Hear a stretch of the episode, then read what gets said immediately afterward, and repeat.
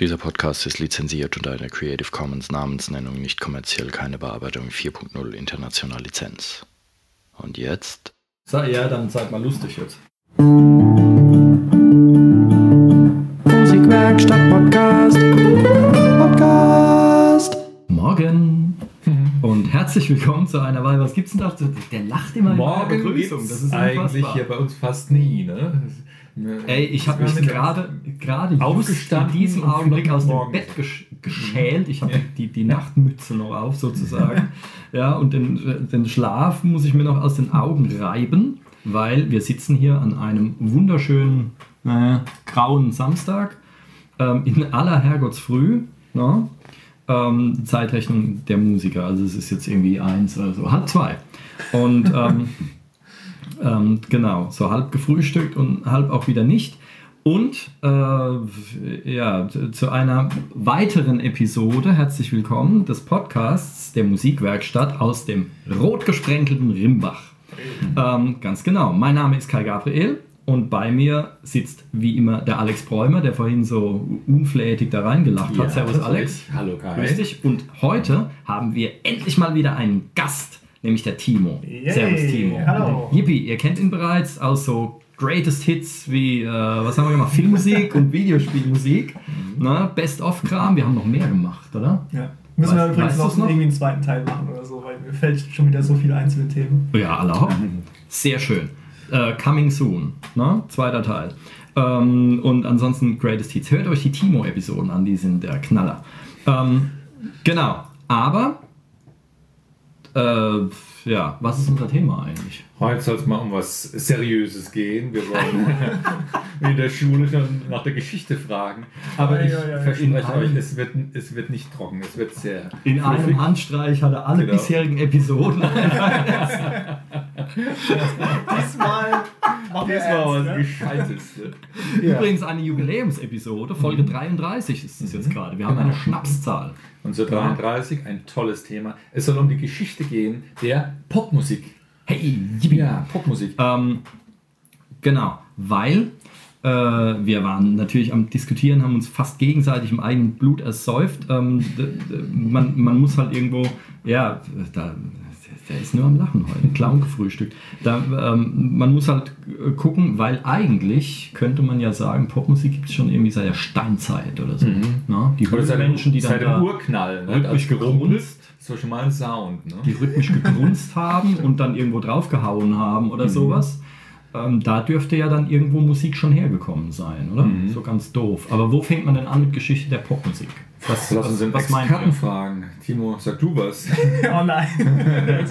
Wo, Also- wir? Äh, Popmusik, äh, Popmusik definiert sich ja dadurch, dass es ja populare Musik ist. Das heißt, Mhm. äh, es ist ja immer zu, zu dem Zeitpunkt dann popular in der Historie, in der es auch spielt. Also das heißt, Mhm. wir können jetzt ansetzen im Mittelalter. Da war ja auch ähm, die Musik da populär, sag ich mal, die mit den Dann hätten wir sogar bei den Steinzeitmenschen anfangen. Genau, können, ne? deswegen macht es gar nicht mal so wenig Sinn, was du sagst. Aber ich würde ähm, Dankeschön. diesmal. Ihr merkt schon, das wird eine sehr äh, äh, äh, seriöse ne, Episode hier. Ähm, Aber ich würde gern ähm, das 20. Jahrhundert so ähm, besprechen, Okay. weil da ist ja jetzt äh, viel passiert für unsere heutige moderne Popmusik. Mhm, okay. Und Mhm. ähm, Ja, also irgendwo, ich meine, irgendwo muss man anfangen und äh, wir wollen, unsere Episoden werden ja sowieso immer viel zu lang. Insofern ähm, glaube ich, ist das ein ganz guter Punkt, ähm, dass man da einsteigt. Ähm, man muss auch aufpassen mit dem Wort Popmusik, also nicht, dass jetzt jemand denkt, halt, das ist halt irgendwie ein bestimmtes Genre, sondern kein wirklich Genre, genau. popular. Ja, also das, was jetzt gerade zeitgemäß ist oder wie man das nennen möchte. Oder, genau, also Jazz, äh, alles.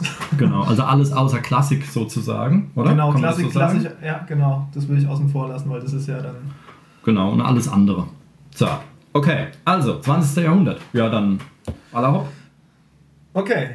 Ja, also ich würde mal so anfangen, dass wir mal gucken, wo wir uns da befinden. Also 1900, was es da so gibt an Instrumenten, also was wir da, wo, worauf wir spielen können, besser gesagt.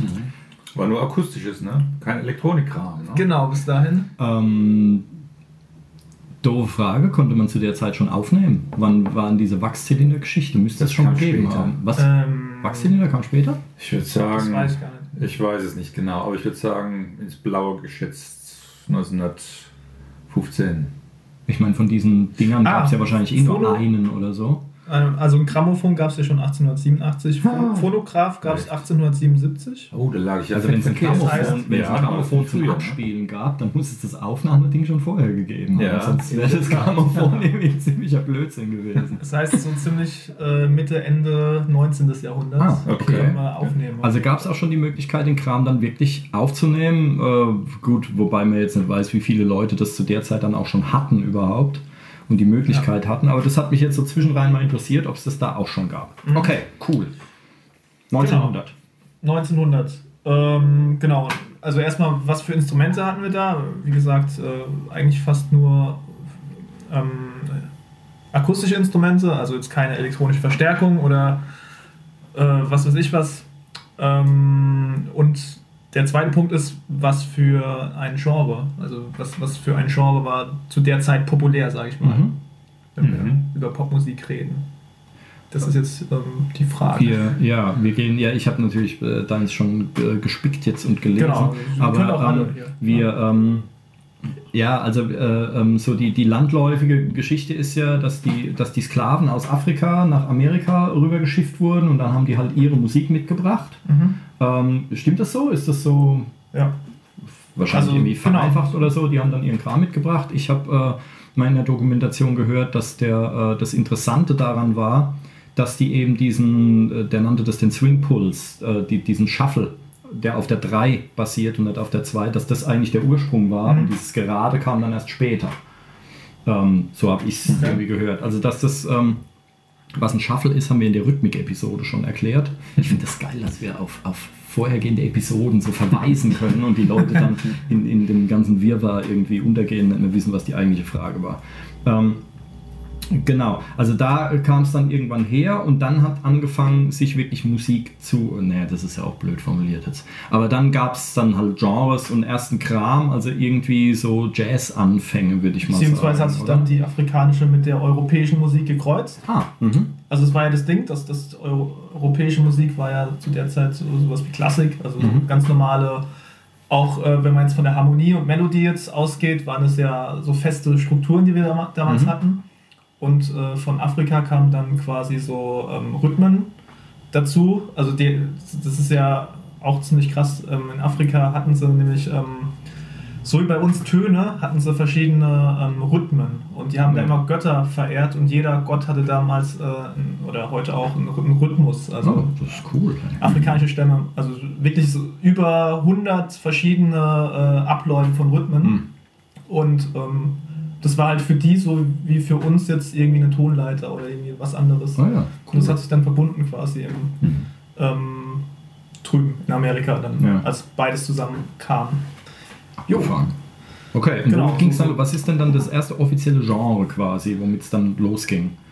Ähm, ich würde jetzt mal mit so ähm, mit so Wandermusik anfangen. Also ich, ich habe jetzt mir aufgeschrieben hier ähm, Tanzmusik oder auch ähm, wir können auch mit dem der Sklavenmusik anfangen, also in Anführungszeichen, weil ähm, daraus hat sich ja auch das Blues-Genre entwickelt Mhm. und halt quasi dann auch ähm, Jazz weitestgehend. Ähm, dass wir da mal ansetzen, dass das halt ähm, genau die schwarze Bevölkerung eher dieses, ähm, ja, ihr, ihr Leid quasi in Musik verpackt hat Mhm. und ähm, die Musik halt quasi ähm, aus europäischer und afrikanischer Musik quasi gemischt hat. Und genau, und, und so, somit ist halt ein neues Genre entstanden und das würde ich jetzt mal äh, so als, als Urgenre mal stehen Ja. lassen. Mhm. Und aus, Okay. der, aus, dem, aus der Musik hat sich halt dann äh, Country und äh, Blues und was weiß ich was alles entwickelt. Ähm, genau. Und ich würde mal da ansetzen. Habt ihr da noch was zu sagen? Oder soll ich jetzt einfach mal ein Referat halten? ähm, nee, ich glaube, das, was ich dazu zu sagen habe, das kommt dann erst einen ein Ticken später. Ähm, die, äh, ja, also das, ich finde es das interessant, dass die quasi anstatt Tonleitern oder so eben äh, äh, Rhythmen hatten, ganz viele verschiedene. Das kommt halt einfach darauf äh, oder daher, was man halt hatte, um zu spielen überhaupt. Mhm. Die hatten halt irgendwelche Kisten und, und Krams oder irgendwelche, weiß ich nicht, irgendwelche Holzstämme, wo sie draufgehauen haben oder sonst wie. Und äh, in Europa gab es dann halt schon äh, Klavier, vermutlich, und äh, Spinett und, und irgend sowas also, und, und irgendwelche, irgendwelches Flötengedöns Bach. wahrscheinlich. Ja, Oder? Was, ja. was, was sind so die ältesten Sachen? Achso, du meinst. Äh, äh, äh, Seiteninstrumente gab es ja auch schon. ja. Ja, also das, äh, ähm, aber das finde ich interessant. Also egal wo auf der Welt sowas ist, je nachdem, was die Leute haben zur Klangerzeugung, daraus entwickelt sich dann auch die Art der Musik, die sie machen. Ja, äh, äh, Aborigines mit ihren stehenden Wellen da in ihren Didgeridoos drin Mhm. oder so, das ist ja auch wieder was anderes. Das ist ja auch, glaube ich, eher rhythmisch als tonal oder so. Das ist Mhm. schwer zu sagen. Aber je nachdem, was die Leute halt haben, ja, äh, entwickelt sich da eine ganz andere Art von Musik. Finde ich abgefahren. Wollte ich Genau. einfach nur mal erwähnt haben. Ich würde dann einfach mal weitergehen, Mhm. ähm, dass wir mal uns so aufs, aufs äh, 20. Jahrhundert zubewegen. Ähm, da habe ich mir jetzt so notiert oder beziehungsweise in meinem Kopf abgespeichert, ähm, dass da so diese, ähm, wie gesagt, Wandermusik oder ähm, Ragtime-Musik aufkam, also so Sc- Scott Joplin-mäßig. Ähm, genau, weitestgehend halt auf dem Klavier erstmal alles oder auf der, auf der akustischen Gitarre. Ähm, Fußnote. Ähm, wer jetzt sich darunter nichts vorstellen kann, guckt euch den Film an, der Clue.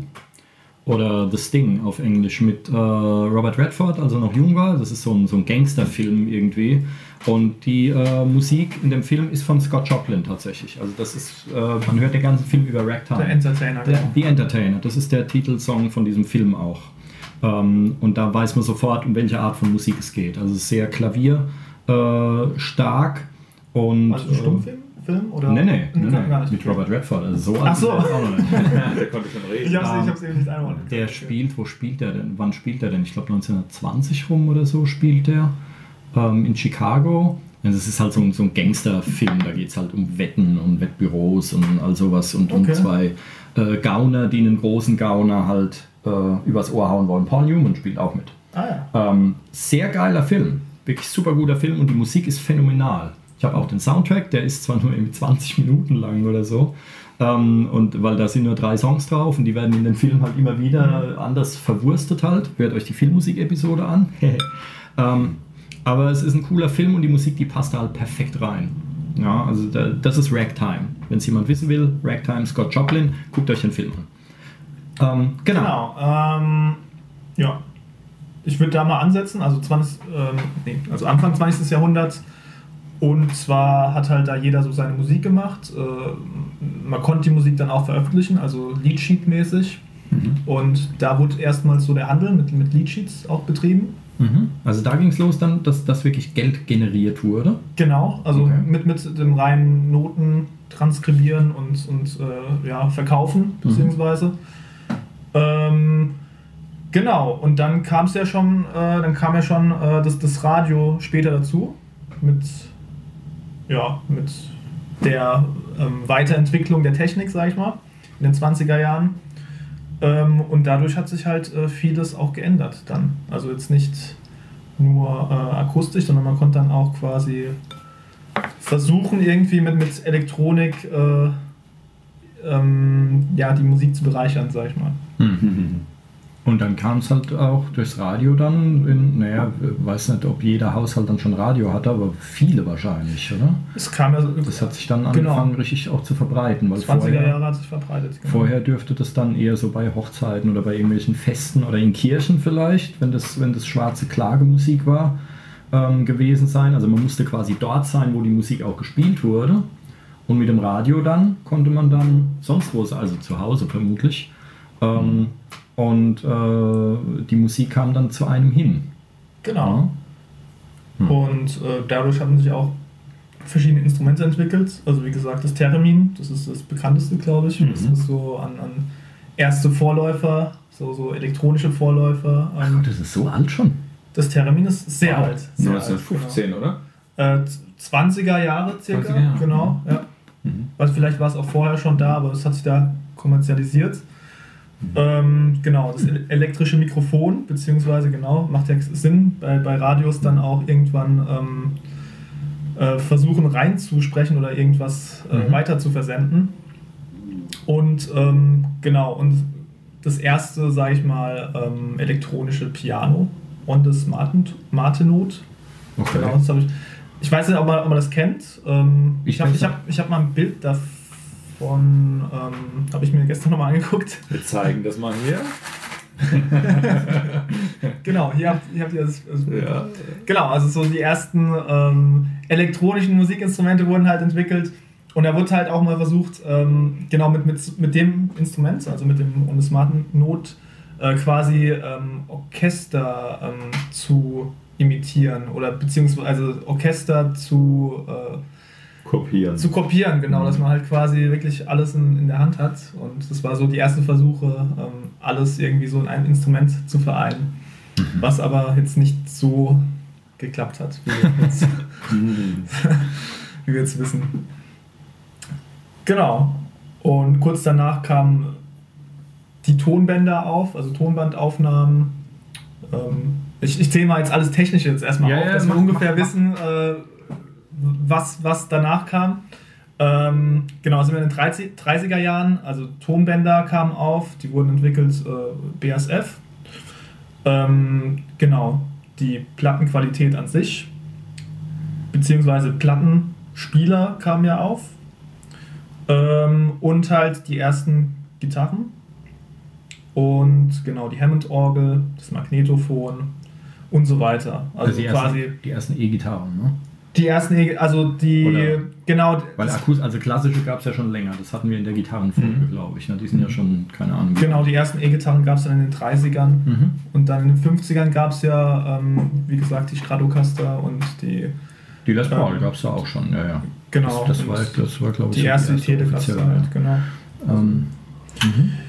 Ähm, genau. Und dann gehen wir schon auf die 40er zu. Da hatten wir analoge Synthesizer.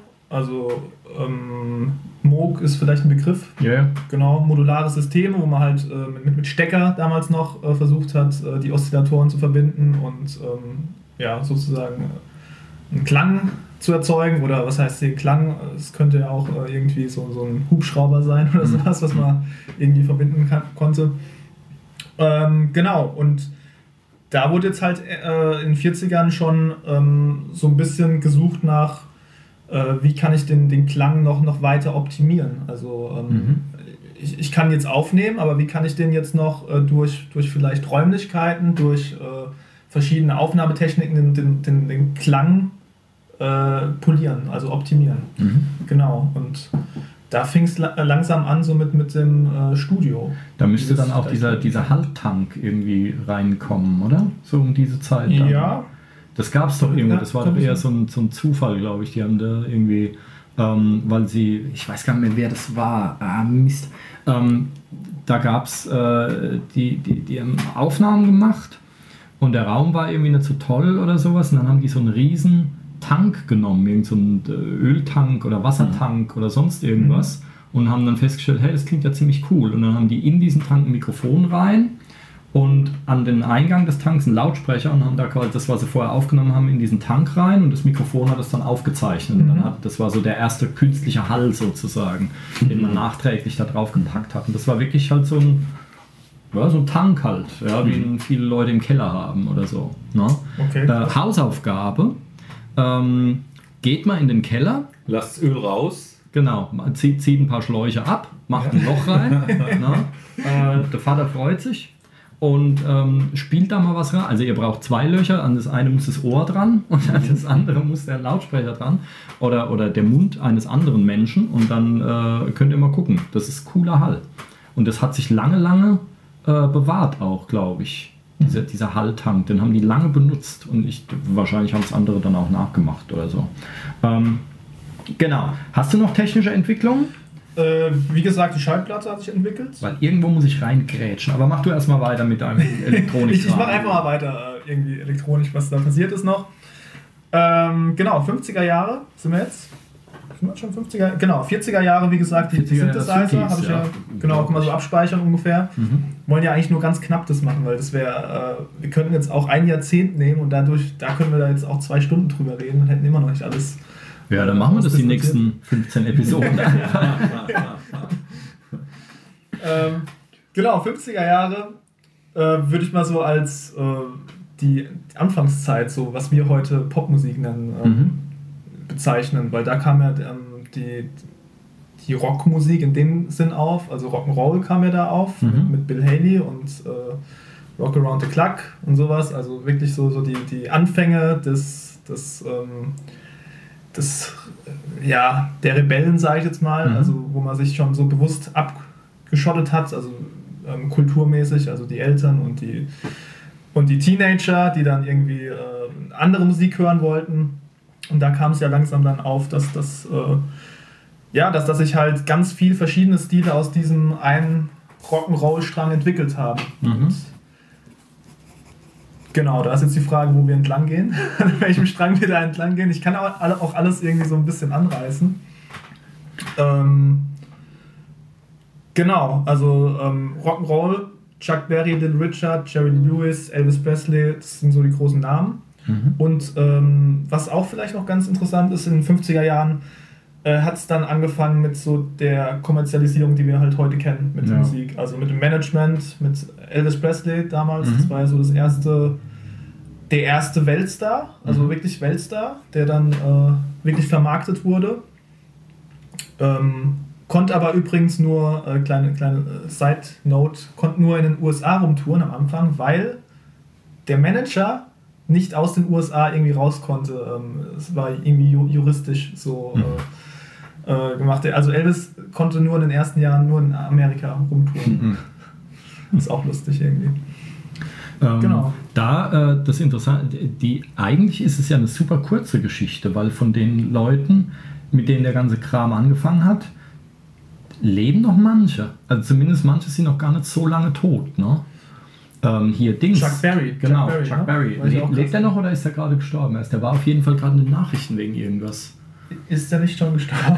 Ich will jetzt Dann, Falsches dann, sagen. dann, dann erst vor kurzem. Also Ja. das, der, das war jetzt gerade in den Nachrichten. Dann dachte ich, siehst du, das ist noch einer der, der ersten und äh, der hat noch gelebt jetzt bis vor kurzem. Und vielleicht andere sind vielleicht auch immer noch unterwegs. Also Und der hat noch ziemlich lang gespielt. Ja, also ja. Der hat wirklich noch äh, bis vor ein paar Jahren. Also äh, wir bewegen uns jetzt schon quasi innerhalb der Lebensspanne eines einzigen Menschen. Ja? Also das ist schon faszinierend, wie rasend schnell Ja. es dann auf einmal losging. Ne?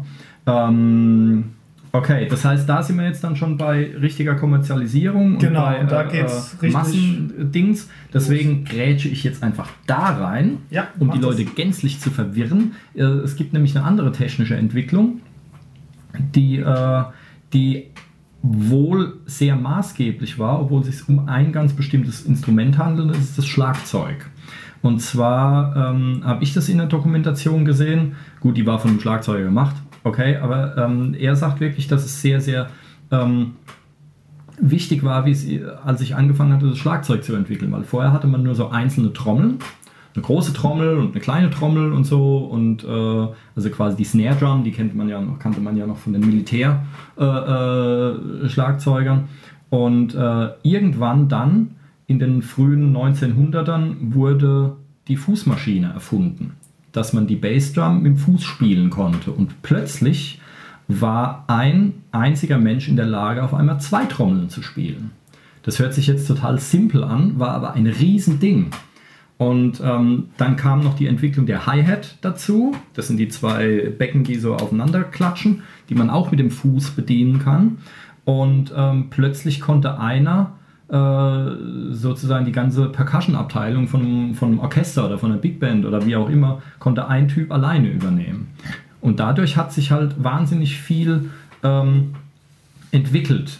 Ja, einfach durch diese Erfindungen, die da plötzlich gemacht wurden, dass einer dann mehrere Trommeln auf einmal und mehrere Sounds spielen konnte. Dann konnte einer alleine den ganzen Rhythmus spielen. Das hat wohl sehr viel beigetragen. Wer es genauer wissen will, ähm, History of the US Beat oder wie das heißt, von Steve Smith. Ähm, Steve Smith langjähriger äh, bekannter Schlagzeuger und der hat darüber so eine Dokumentation gemacht. Der trägt ein unfassbar hässliches Hawaii-Hemd, aber ähm, ich glaube, faktisch ist das ganz gut aufbereitet. Aus der Sicht des Schlagzeugs und des Schlagzeugers. Und das ist interessant mit den Erfindungen, die dann kamen. Dann kam irgendwann das Ridebecken dazu und dann auf einmal gab es äh, wieder ein anderes Genre. Weil am Anfang hatte man nur eine Bassdrum, eine Snare Drum und quasi so eine Kuhglocke oder so. Das war so dieser Ragtime-Kram. Und ähm, dann äh, mit der Hi-Hat, das war dann Papa Joe Jones, der hat die ganz bekannt gemacht. Das war dann, da äh, ging dann da ging dann das los, da kam dann quasi so der Swing auf und so, einfach weil der Schlagzeuger auf einmal mehr Möglichkeiten hatte und dadurch haben sich dann Genres entwickelt. Das ist mal so eine andere Blickrichtung. Das wollte ich jetzt einfach mal einschieben, bevor wir auf einmal bei den 2000ern ankommen. Also man kann jedes Instrument auch verfolgen, weil es war ja nicht nur das Schlagzeug dann, man kann Mhm. ja dann auch mal das Klavier irgendwie verfolgen oder die Gitarre, die sich dann äh, wirklich von den Spieltechniken auch entwickelt haben und Mhm. von, von den äh, Klängen irgendwie. Und äh, ich glaube, da kann man zu jeder, zu jedem Instrument mal eine Doku gucken oder sowas. Ich weiß nicht, ob es das gibt, so eine, so eine explizite Doku. Keine Ahnung. Würde ich mir gerne mal äh, Vielleicht. reinziehen. Also die von Steve Smith ist, äh, ist ganz interessant, weil er spielt dann auch mit dem, was zu der äh, ähm, Phase zur Verfügung stand, spielt er dann mit seiner Band, spielen die dann so eins, zwei Mhm. Stückchen.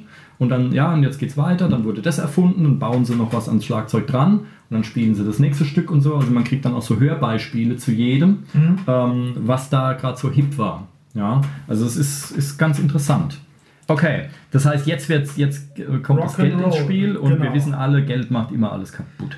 So. Ja, äh, mit, mit Rock'n'Roll haben sich dann auch, wie, wie gesagt, ganz viele Subgenres entwickelt. Also äh, der, der Beat von Beatles, Surf Music, Beach Boys. Ähm, genau, Jazz ist ja eine andere Sache, die, die hat sich ja schon parallel dazu entwickelt. Ähm, genau, und dann halt wirklich so ganz viele Unterkategorien von, von Rock'n'Roll, Rock. Ähm, kann man zum Jazz sagen, dass das quasi eher so ein bisschen eine Gegen äh, Ding, vielleicht, das ist jetzt Spekulation, als es so kommerzialisiert wurde, weil der Jazz war ja eigentlich ursprünglich so als Revolution gedacht. Der war ja auch nicht so wirklich anerkannt gesellschaftlich oder so. Also heute, die Leute, die, die trinken dann guten Wein und so und hören sich Jazz an. Aber früher war Jazz ja mal als Revolution. Dass es vielleicht eher so eine Bewegung war, als das dann so ins Laufen kam und dann von den Weißen auch so akzeptiert wurde, dass, Mhm. äh, dass die Schwarzen dann eher gesagt hat, hier, steigt uns in die Tasche, wir machen jetzt unseren Kram und haben dann, äh, haben dann Jazz, kann man das so sagen? Weiß es einer von euch? So genau ist nicht. Ich habe jetzt nur mit, mit Jazz oder mit, mit Swing oder mit, den ganzen, mit der ganzen Entwicklung ähm, so abgespeichert, dass dann ähm, die Crooner, Crooner-Bewegung war das dann das, das Entscheidende, was es dann so kommerziell gemacht hat, alles. Mhm. Also das heißt Sinatra, ähm, das Red Pack halt. Ja, ähm, genau. ja. Und die haben es dann quasi, das waren ja die ersten Megastars, die, ähm, so, so Pendant zu, zu Elvis, der Mhm. Rock oder Rock'n'Roll war. Und äh, damit kam ja so, so äh, die, die erste äh, ja, Kommerzialisierung bzw. Fantum auf von, Ja. von Jazz. Davor war es ja eher ähm, Ja, das war vor, glaube ich, eher wirklich so Hintergrund, Hintergrund und oder äh, Bescheid, Revolutionsschwelt da irgendwie so vor sich hin. Okay, cool. Ähm, Rock'n'Roll, genau. Also da sind wir jetzt wirklich bei Chuck Berry und Little Richard und so und äh, die Jungs Elvis haben wir ja schon genannt. genau. Ähm, ja. ja. Ähm, genau, haben wir schon gesagt, dass sie die Gitarre entwickelt hat in den 50ern. Genau, die Telecaster, die Stratocaster und die Les Paul, das waren Mhm. so die, die bekanntesten. Ähm, genau, was man vom Klavier her kennt, der ähm, Wurlitzer kennt man natürlich, oder? Mhm. Also, Ja. ähm, ja, das Rhodes dürfte genau, aus Rhodes der Zeit kommen. dürfte ja. auch aus der Zeit kommen. Also diese E-Pianos, ne? das Cembalett, also so, so die, die ganzen Funk, äh, Soul, Rock-Geschichten, die wir halt heute ähm, immer noch so auf den Instrumenten spielen oder Mhm. die wir nachmachen wollen. Weil da hat sich ja ganz viel entwickelt, äh, wo wir bis heute noch sagen, ich will genau den Sound, weil das ist der Sound, also wirklich. Also Ja, das ist halt jetzt, das ist halt dann jetzt das Vintage-Zeug, wo die Leute dann heute Ja. noch äh, händeringend danach suchen, dass sie eine alte Hammond oder ein altes Rhodes oder so, ein Rhodes 1 Mhm. oder wie das hieß, das erste da kriegen und so und zahlen Unsummen dafür, wo Ich sich andere das Leute Häuser bauen oder ja. so. Und dann auch Ähm. Clones entwickeln oder halt äh, Software das versuchen zu imitieren oder so. Aber man will halt den Sound, der, der da schon. Kommt man mittlerweile ran? Jetzt springen wir mal nach Äh. 2017, kommt man ran, also, also an diesen Hammond-Leslie-Sound zum Beispiel, mit den Gleichlaufschwankungen und diesem ganzen. Ja, Kriegt es ist halt, ist halt schon was anderes noch. Äh, es ist halt immer was anderes, wenn man wirklich das echte Gerät dastehen Mhm. hat. Du hast das ganz andere Feeling. Ähm, Feeling ist ja auch dann was ganz anderes für, für, äh, für den Spieler selbst. Aber es gibt schon sehr gute Imitate. Mhm. Also gerade äh, Moog gibt es da ja schon sehr viele Nachbauten. Ja, die sind ja vor allen Dingen auch immer noch unterwegs. Die gibt es ja, Ja. immer noch. Also die bauen sich dann jetzt selber nach oder Genau, so. ja. Und dann, dann, dann müsste es ja funktionieren, weil die wissen ja, wie es war früher. Ja. Günstigere Aber, Variante. ähm, wobei man hat halt bei diesem ganzen Winter oder warum die alten Sachen halt so klingen wie nichts anderes oder warum man nicht drankommt, ist ja oft die Probleme, die es damals halt gab. Mhm. Ja, dass die halt nicht so gefeit gegen Temperatur oder Luftfeuchtigkeit oder sonst was waren. Da ist dann innen drin die in der Orgel, die Rädchen, dann sind dann irgendwie in alle Richtungen gegurkt und so. Und dieses Unvorhergesehene, äh, ähm, das konnte man halt nicht nachmachen. Ja, also da, ähm, das war ne, beim Schlagzeug eine sehr große Entwicklung damals, weil man hat ja ursprünglich auf Tierfällen gespielt und die aufgespannt Mhm. und die waren dann total wetterempfindlich. Das heißt, wenn es dann, äh, du hast das, das Schlagzeug von zu Hause, da war es halt warm oder so, hast es mitgenommen zum Auftritt, da war es auf einmal kalt und auf einmal war das ganze Ding völlig furchtbar verstimmt. okay. Und Feuchtigkeit. Also die haben dann, die Schlagzeuger haben dann damals selbst irgendwelche Heizspiralen da reingebaut in die Trommeln, dass es trocken ist und einigermaßen die Temperatur hält. Das sind auch wohl ein paar Schlagzeuge abgefackelt tatsächlich. Ach, das, also da haben die echt noch selbst Hand angelegt, haben da den Tauchsieder von der Oma irgendwie dann da reingebaut oder das weiß der Teufel. Bis dann, ich weiß jetzt gar nicht, wann das war, Remo das erste ähm, Kunststofffell entwickelt hat. Deswegen heißen diese Remo-Fälle auch immer noch Weather King, weil das Ah. gegen jedes Wetter gefeit ist. Das waren halt die ersten Kunststoffe, die sich dann nicht mehr so verstimmt haben.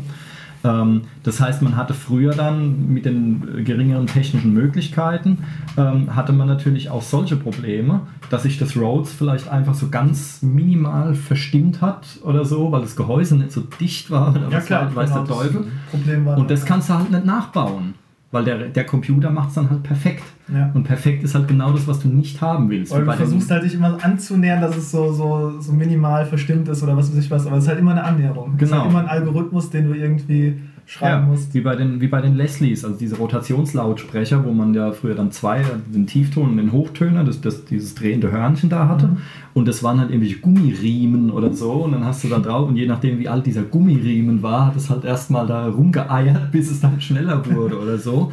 Und das auf dem Rechner nachzubilden, ist halt übel. Ja, das ist, ja Was ich da insofern- eigentlich interessanter finde zu der Zeit, wenn man sich jetzt so die ersten äh, Rock-Acts anguckt oder die ersten äh, Keyboard-Burgen, die dann auf der Bühne aufgebaut wurden, was man da alles rumschleppen musste. Also wirklich äh, Modularsysteme, die richtig groß waren und äh, Steckverbindungen, die du dir merken musstest. Also du kannst ja nicht abspeichern, die Steckverbindung. Du musst die und abfotografieren jetzt auch nicht so äh, krass. Also du musst dir wirklich aufschreiben oder merken oder irgendwie, äh, dass das ungefähr, dass du ungefähr weißt, welcher Stecker in, ja, wo reinkommt.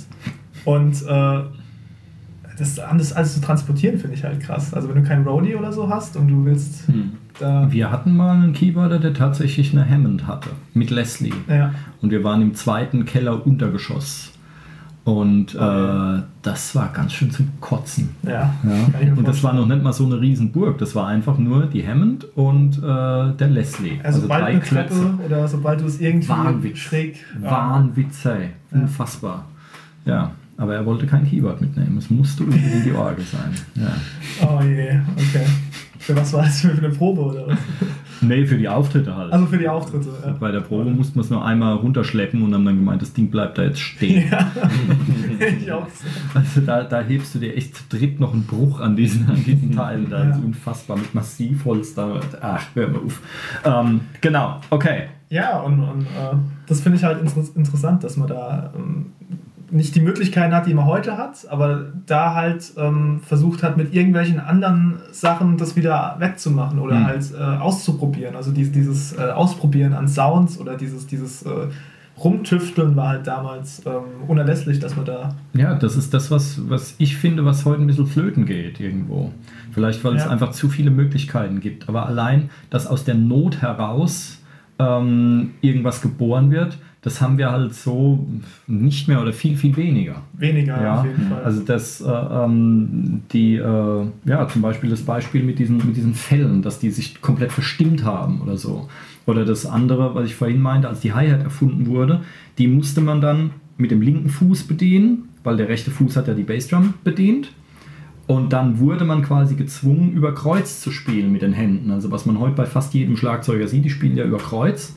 Das kommt daher, weil die Hi-Hat eben auf der linken Seite ist, wegen dem linken Fuß. Und da fast alle Rechtshänder sind ähm, und die rechte Hand führt, ist die rechte Hand auf der Hi-Hat und schon wird die linke eingeschränkt. Also das ist alles so aus der Not heraus geboren. Und daraus entwickeln sich natürlich dann auch Spielweisen, somit auch Rhythmen oder so.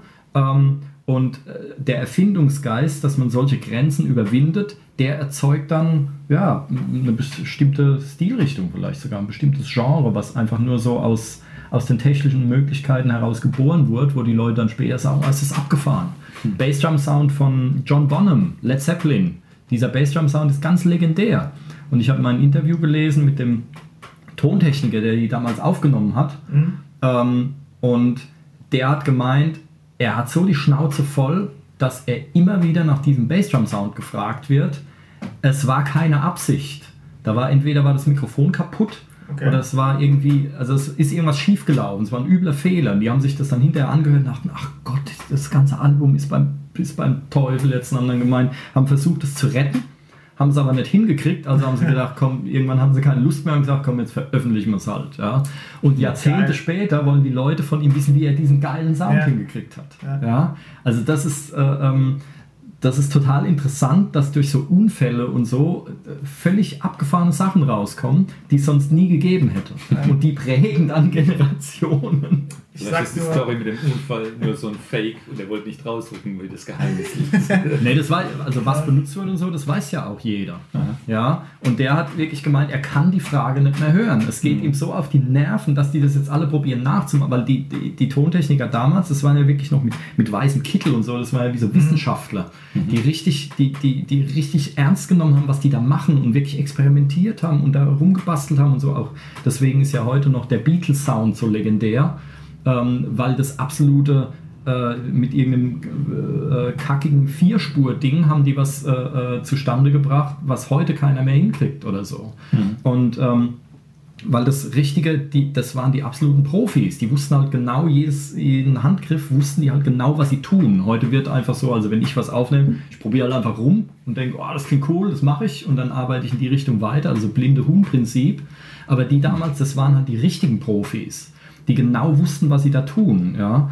Und ähm, waren die Beatles in den, in den Abbey Road Studios? Oder äh, weißt du noch mal, wie die heißen? Die, äh, auch, ich ja. glaube, Abbey Roads Ja, ich ja. so im Kopf gerade. Die sind wegen der Beatles bekannt, zumindest, Ja. denke ich. Aber die werden vielleicht auch woanders gewesen da gibt es sein. ja jetzt, äh, wie gesagt, also tontechnisch kommt ja eigentlich auch nichts an die Abbey Road Studios irgendwie ran. So, Ja. das, das versucht man ja auch zu imitieren. Ja, ja, und ähm, diese, ähm, diese Sache, ich glaube schon, dass das für den so ein bisschen ehrenrührig war, weil er hat halt das verpatzt, er konnte es nicht retten, ja, und jetzt wird er Jahrzehnte später damit immer wieder genervt, wie er das gemacht hat. Und er denkt sich, Leute, ich hätte so einen geilen Sound hingekriegt, ja, und hab's verdummbeutelt und jetzt nervt ihr mich damit.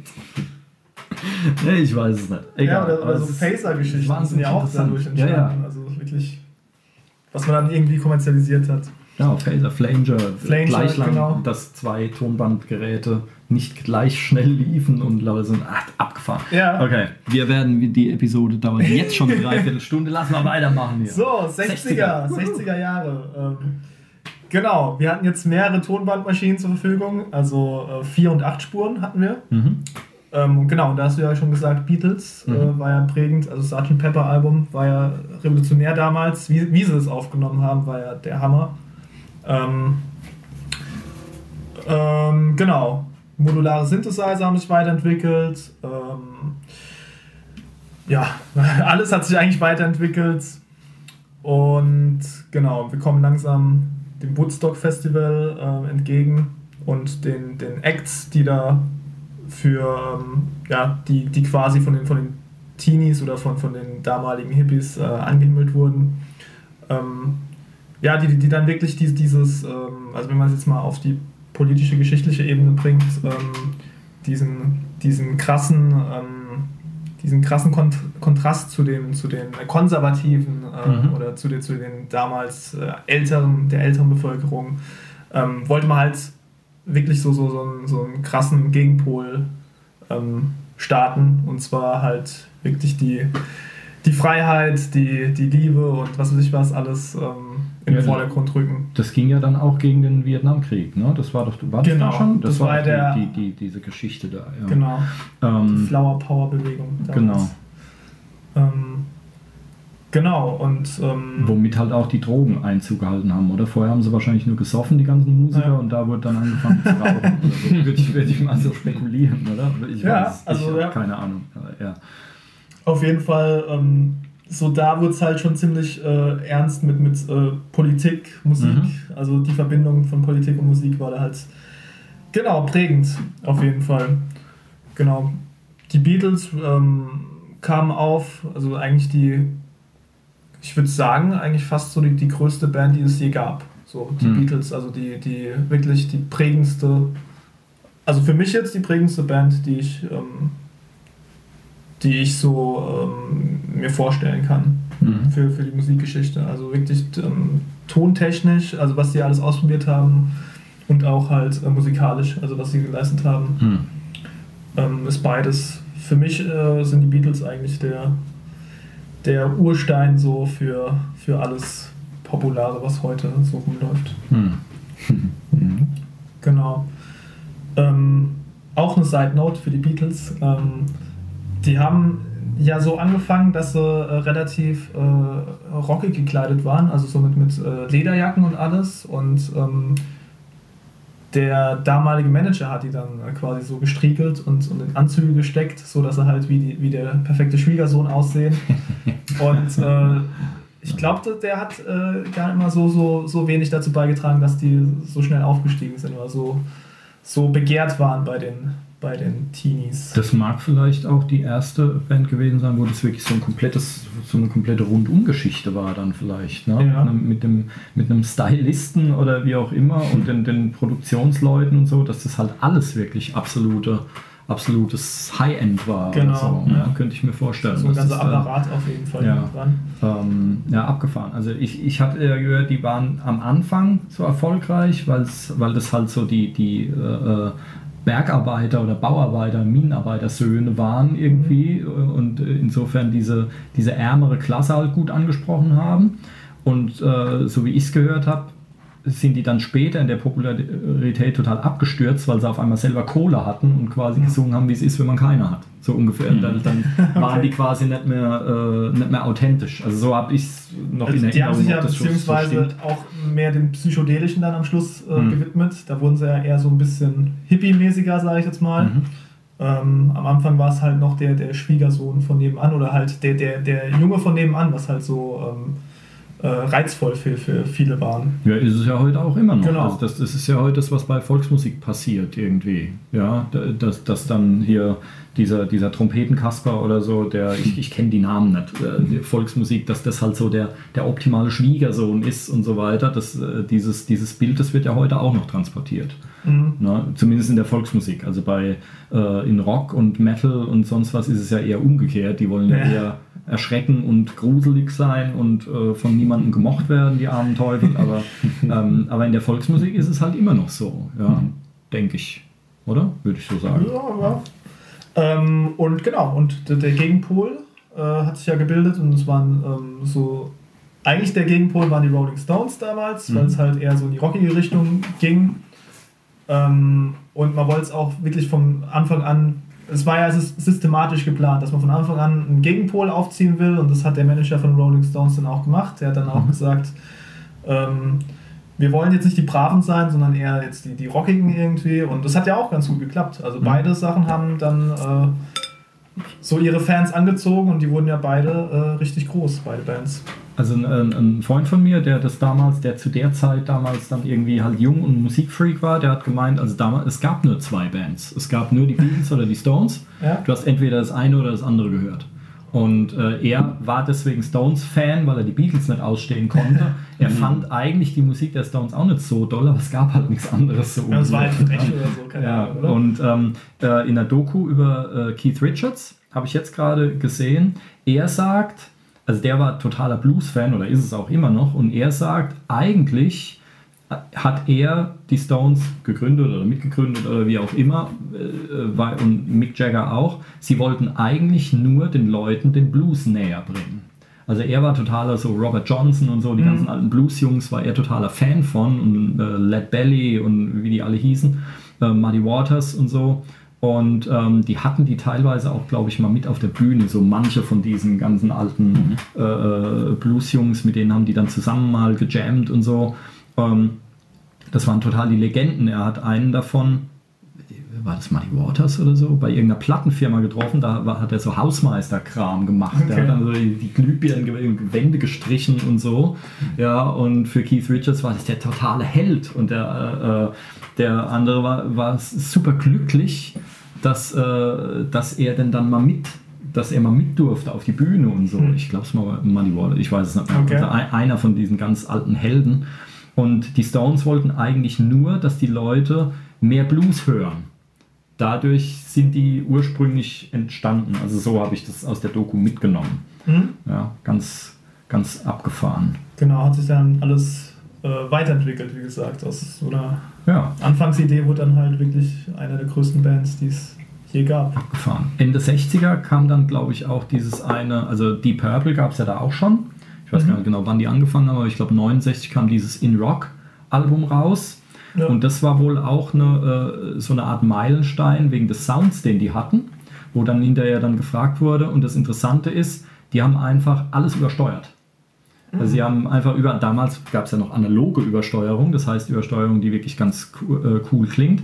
Und die haben einfach gedacht, ja, wir machen das jetzt, wir sind jetzt die frechen Jungs und haben einfach alle Kanäle in den roten Bereich reingefahren und haben dadurch diesen Sound gekriegt. Also es kl- klingt durchaus, wenn man es so mit anderen Sachen von vorher vergleicht oder auch aus, äh, aus dem Jahr oder wie auch immer, ähm, klingt wirklich ein bisschen rauer und kantiger und, und, und böser halt. Ja. John Lord hat ja dann auch quasi seine Orgel erstmals durch so einen Verstärker geja gejagt und dann festgestellt, ja, klingt ja auch ganz, ganz cool, wenn Mhm. da jetzt die Ver Verzerrung irgendwie noch weiter auftritt. Ja, also da kamen dann wirklich auch Bands auf, äh, wo es dann in, hier Led Zeppelin und so, das ist ja alles dann so, also diese Zeit, so Ende 60er oder so, ähm, ähm, wo es dann richtig mit dem Kram losging. In den USA dann mit, mit äh, Allman Brothers, Leonard Skinner, das war dann so Southern Rock-Geschichte, das ging wieder in eine andere Richtung. Da hat man dann auf einmal sieben Köpfe mit drei Gitarren und so und diese Gitarrenorgien. Die Eagles kamen dann irgendwann. Ähm, also da wurde es dann auch deutlich vielfältiger, ne, würde ich sagen. Da ging es dann langsam los. Also Beatles Stones erstmal nur so zweigleisig und dann auf einmal, wie die, wie die Pilze dann, überall sind sie dann rausgesprossen, Genau. Pilze im wahrsten Sinne, glaube ich, bei vielen, ähm, sind sie dann so rausgesprossen und dann ging es dann Wobei die, die Breite, Beatbewegung, ne? da, da gab es ja auch schon sehr viele Bands, die versucht haben, so Beatles-mäßig zu sein, aber die es halt nicht geschafft haben, weil Hm. es halt wirklich nur die Beatles äh, gab, die halt die einzig wahre, ähm, das einzig wahre, ähm, ja, die einzig wahre Beat Beatband ist in Hm. dem Sinn.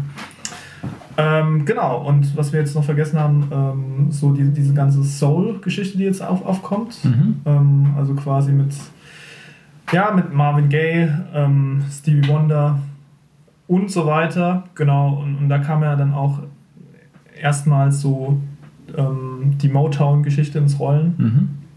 und ähm, mit, mit dem ganzen, genau, die, die, die ganze, ja, den ganzen Sound, den man damit halt ver verbindet. Ja. Ähm, kam ja, mit ja. auf. Soul, Funk kam, kam dann irgendwann auf, ne, mit den Metas damals, dann mit James Brown. Ja, Ähm, was, äh, was nicht ganz unwichtig ist, weil das könnte, das dürfte so, so ein bisschen Grundstein dann für spätere Sachen wie Hip-Hop oder elektronische Musik gewesen sein. Ne? Ja. ist, äh, also für Hip-Hop war ja der, der Jazz oder Soul halt so Mhm. prägend, dass sie da Platten genommen haben und einfach versucht haben, irgendwie abzustoppen. Oder halt nur in den Passagen, wo das Schlagzeug mal kurz nur gespielt hat, einen Beat lang. Äh, da wurde ja dann auch versucht, ähm, genau den im Loop laufen zu lassen, den Mhm. Beat. Und dann parallel dazu auf der zweiten Schallplatte halt irgendwie was dazu zu, ähm, ja, zu, zu fahren, sag ich mal, Mhm. lauter und leiser. Ja, auch alles ähm, mechanisch, nicht wie heute irgendwie, dass man alles elektronisch am Computer machen kann. Hm. Ja, auf jeden Fall spannende Geschichte. Ähm, genau, und wie gesagt, also 70er haben sich dann wirklich alle möglichen Formen entwickelt, auch Disco zum Beispiel, Mhm. ähm, wo auch ähm, erstmals dann Streicher äh, eingesetzt wurden in der, in der ähm, ja, in einer Musikform, die halt vorher nicht für Streicher äh, da waren. Mhm. Also eher so ein bisschen äh, Ah, ja. soulisch. Ähm, ähm, und davor war es ja eigentlich nur Sinfonieorchester, beziehungsweise ähm, Filmmusik gab es ja da auch ähm, schon. Und davor war es ja echt nur klassische Musik, die, die für Streicher Mhm. ähm, bestimmt war, sag ich mal. Und ab da wurde halt äh, dieser, dieser Disco-Sound berühmt, so Donna Summer-mäßig, wo halt wirklich so hohe, hohe Streicher eingefügt wurden oder halt so, so Lisandi, Mhm. Ja, genau, so, so- so, so Sachen halt irgendwie. Ähm, genau. Der Punk hat sich gebildet, auch Ja. in den 70ern. Ja. ja, in den 70ern ist verdammt viel passiert. Ne? Das, war, das dürfte ein gewaltiger Schritt, Sprung, was auch immer gewesen sein. Genau. Ja, und beim Punk war es ja auch so, dass die dann versucht haben, extra schlechter zu spielen als die, als die äh, glattgebügelten da oben irgendwie, weil sie halt irgendwie dann cooler erscheinen oder halt näher zum, zu dem, zum Publikum äh, äh, ja, erscheinen, keine Ahnung. Aber ähm, das war ja halt so, so das Motto. Je, je schlechter und je, je äh, schriller und, und äh, ja, das war das, desto, desto besser war es halt. Ja, ich meine, die haben sich ja so ein bisschen als verlorene Generation gefühlt, würde ich mal Mhm. sagen, und haben das dann halt nach außen getragen. Wer, wer, äh, Sex Pistols, waren das so die Sex ersten? Pistols, ja. So Die größten auf jeden Fall. größten, ne? ja. Und die, ähm, die Ramones, keine Ahnung. Ist das so offizieller Punk oder so? Weiß es jemand? Das ist Mischform also irgendwie in der, vielleicht, in, der, in der Schiene da. Naja, gut. Ich habe ja, Ich ähm, bin, ich bin kein Punk. Äh, Die Sex Pistols kenne ich noch, aber dann ist es auch ziemlich, ist auch ziemlich vorbei. Ja. Sex Pistols war halt äh, UK und Ramones war halt äh, Amis. Ah, ne? mhm. Aber vielleicht kann man es ja so unterscheiden. ja. Ähm, genau, und dann bewegen wir uns eigentlich schon auf die 80er zu, Hm. die dann so die ganzen Pop-Sachen, die wir heute mit, wenn wir jetzt sagen, Genre Pop, damit Mhm. verbinden. Also äh, Michael Jackson, der Ja, Vorreiter. Das war ja dann quasi so der richtige Synthi-Einzug, ne? Genau, denke ich mal. elektronisch die, genau. Gab, da gab es jetzt auch mehrstimmige Synthesizer, also wo man Mhm. Akkorde greifen konnte und ähm, ja, die Sounds wurden einfach plastischer insgesamt. Man hat jetzt nicht mehr so viel versucht zu verzerren, sondern eher ähm, versucht, räumlich ein bisschen mehr rauszuholen. Ich sag nur die, die, ähm, die, die, die hallige Snare in den, in den Mhm. 80ern oder halt so Elemente, die man halt mit 80er verbindet. Ähm, Ja, so die, die Phil Collins Snare Drum, ne? Genau. Ist, das ist, glaube ich, so die, die super bekannte, die fetter klingt als alles andere Ja. auf der ganzen Aufnahme. Ja, es ist so- so eine Explosion immer, so eine kleine. Aber war halt für damals, fand man es halt cool irgendwie. Heute ist es halt wieder ein bisschen, bisschen mehr, äh, ein bisschen weniger, meine ich. Hm.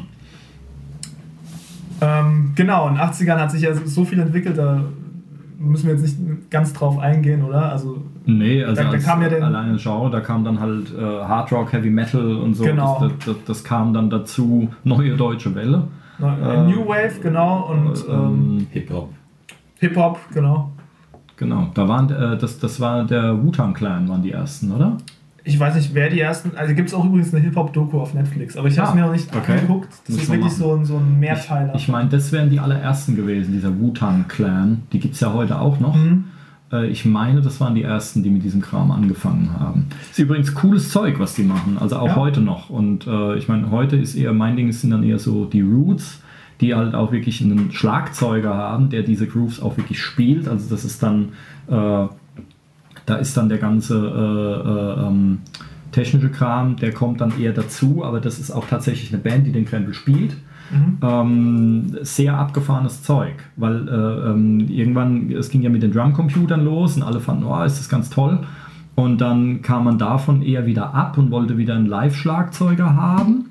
Und mittlerweile wird es dann fast schon so kombiniert. Also da hat man dann so Leute wie Jojo Meyer, der, ähm, der quasi als, als echter Mensch probiert, wie ein Drumcomputer zu spielen.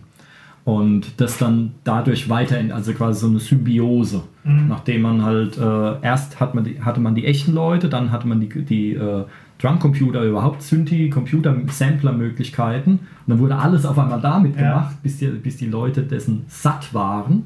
Ähm, und dann ging es wieder zurück und mittlerweile versucht man das irgendwie so miteinander zu verbinden halt. Da gibt es auch wieder Netflix jetzt äh, eine ganz gute äh, Doku über Justin Timberlake. Ah, ja. Tats- Tatsächlich, ähm, der ja so für uns jetzt im, im Pop-Bereich steht irgendwie. Aber ähm, da gibt es eine gute Doku, äh, wo gezeigt wird, äh, wie die Band und wie alles aufgebaut wird für den Auftritt irgendwie 2016 irgendwie. Mhm. So ganz fett mit, mit äh, Orchester, mit, äh, mit verschiedenen Drummern, mit, mit verschiedenen Perkussionisten. Das ist richtig, richtig fett Mhm. gemacht alles. Also wenn die Musik immer so gespielt wird, würde ich es mir auch äh, regelmäßiger anhören. Ja. Ähm, am Rande, es gibt natürlich auch Amazon Prime und äh, Maxdome und was weiß der Teufel was. Nicht, dass wir hier mit, wegen Werbung oder Ich bin halt nur beeinflusst davon, weil ich es halt hab. Und weil Ja, ich auch, ja, Ja. aber ja. Ähm, genau, nur dass es, ne? Ähm, also äh, besorgt euch alle. Streaming-Dienste. Sky ist auch Ja, noch da. genau. Tickets. Ähm, besorgt euch alle Streaming-Dienste und dann ist alles wunderbar. Ähm, okay. Äh, wo wo sind wir stehen geblieben? 80er jetzt. Jetzt bin ich irgendwie gesprungen. So. Genau. Den DX7, den haben wir sogar in der letzten Episode erwähnt oder in der vorletzten Ah, oder okay. sowas. Der Dieses ganz Whitney legendäre Ding, ne? das hatte mein, äh, mein Orgellehrer hatte so einen Ja. zu Hause stehen. Ganz Ich habe damit vor, vor ein paar Jahren musste ich mal. Kassetten da oder Cartridges oder Ja, ja, da habe ich danach gesucht nach so einem DX7, weil ich was einspielen musste, was so wie Whitney Houston klingen sollte. Und da habe ich mir so einen mal ausgeliehen, so ein DX7. Hm. Ähm, genau, nur das am Rande. Genau, also MIDI kam da auch auf, die MIDI-Geschichte, CDs kam da auf. MIDI ist 83 oder 84 oder sowas wurde das erfunden, ne? Dieser Übertragungsstandard von Steuerdaten und Kram. Genau, also wichtige MIDI Geschichte, ja. Genau, ich, erkläre es mal kurz. MIDI-Informationen sind einfach nur Information, also MIDI-Informationen quasi, mit denen du oder Parameter, mit denen du verschiedene Sachen steuern kannst. Also das heißt, äh, kannst du damit die Tonhöhe steuern, du könntest auch damit mal äh, die, die, die Lautstärke steuern und so Mhm. weiter. Genau, es wird heute sehr, sehr oft eingesetzt. Also es ist einfach eine Serie von Kommandos. Jetzt fängt der Ton an, so laut ist er, der und der Ton ist es Genau. und jetzt hört er wieder auf. Also so ein Kram. Ähm, damit arbeiten halt ja alle die meisten elektronischen äh, Klangerzeuger, oder? Genau. und weil sich das so durchgesetzt, also es soll ja, glaube ich, was Neueres geben, weil das Ding ist doch sehr eingeschränkt. Es gibt, glaube ich, nur 128 Parameter oder ja, so. ja. Ähm, also man wollte das irgendwie schon ein paar Mal erneuern, aber ich glaube, hat, man hat es noch nicht gemacht, oder? Mhm. Also es ist immer noch, ist immer noch der Standard von 83. Also das ist gefahren. Genau, nur dass die Leute ungefähr wissen, äh, dass, es, Mhm. dass es kein Ton ist, den du, den du auf dem Keyboard drückst, sondern wenn du jetzt nur eine MIDI-Information sendest Mhm. und dann Ton C drückst, kommt jetzt kein Ton C raus, sondern erst wenn du sagst dem Computer, er soll einen Ton C machen. Genau. Genau. Das ist deswegen interessant, weil dadurch kann ich erstmal Steuerdaten aufnehmen und kann dann hinterher aussuchen, will ich lieber ein Klavier oder will ich lieber ein E-Piano auf dem Song haben oder Genau. irgendwas anderes. Also man kann danach, man nimmt eben nur die Steuerdaten auf und kann dann hinterher irgendwelche Instrumente oder sowas davon antriggern lassen. Das ist das Abgefahren daran. Genau. Und halt um verschiedene Geräte auch zu synchronisieren. Also, ja. Ähm, ja, und dann ging es dann irgendwann halt auch richtig mit Computern los. Ne? Mit Aufnahmetechniken, die wir am Computer heutzutage kennen. Also Mhm. Pro Tools, mit Cubase, Logic. Äh, ja, das waren die großen, genau. Mhm. Reason ist auch noch ganz gut, Fruity Loops und so weiter.